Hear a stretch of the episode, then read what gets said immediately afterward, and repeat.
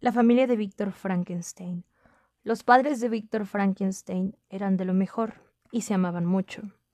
Aparte de él, tuvieron dos hijos más, Guillermo y Justina. Como la mamá de Víctor era muy buena, adoptó como una hija más a una huérfana que se llamaba Isabel.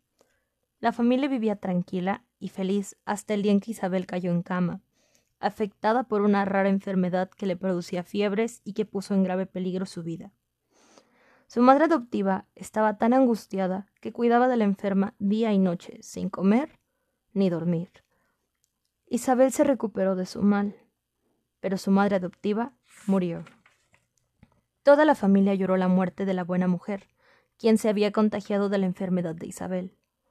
Pero para Víctor, la pérdida de su madre era más de lo que su corazón podía soportar. Las personas buenas no deben morir nunca, pensaba Víctor, y en ese momento le dijo a su padre Seré médico, el mejor de los médicos, y encontraré la forma de vencer a la muerte. Nunca morirá uno de mis pacientes. El padre de Víctor movió tristemente la cabeza, pero no dijo nada, pues pensaba que las palabras de su hijo eran producto del dolor que sentía. Al pasar de los años, la decisión de Víctor cada vez cobraba más fuerza. Ya no era un niño, sino un joven lleno de energía que a toda costa deseaba ser médico.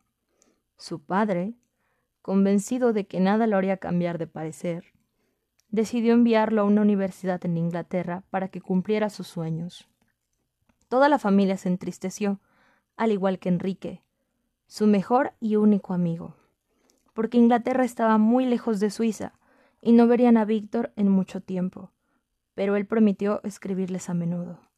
La más triste era Isabel, quien se había enamorado de Víctor.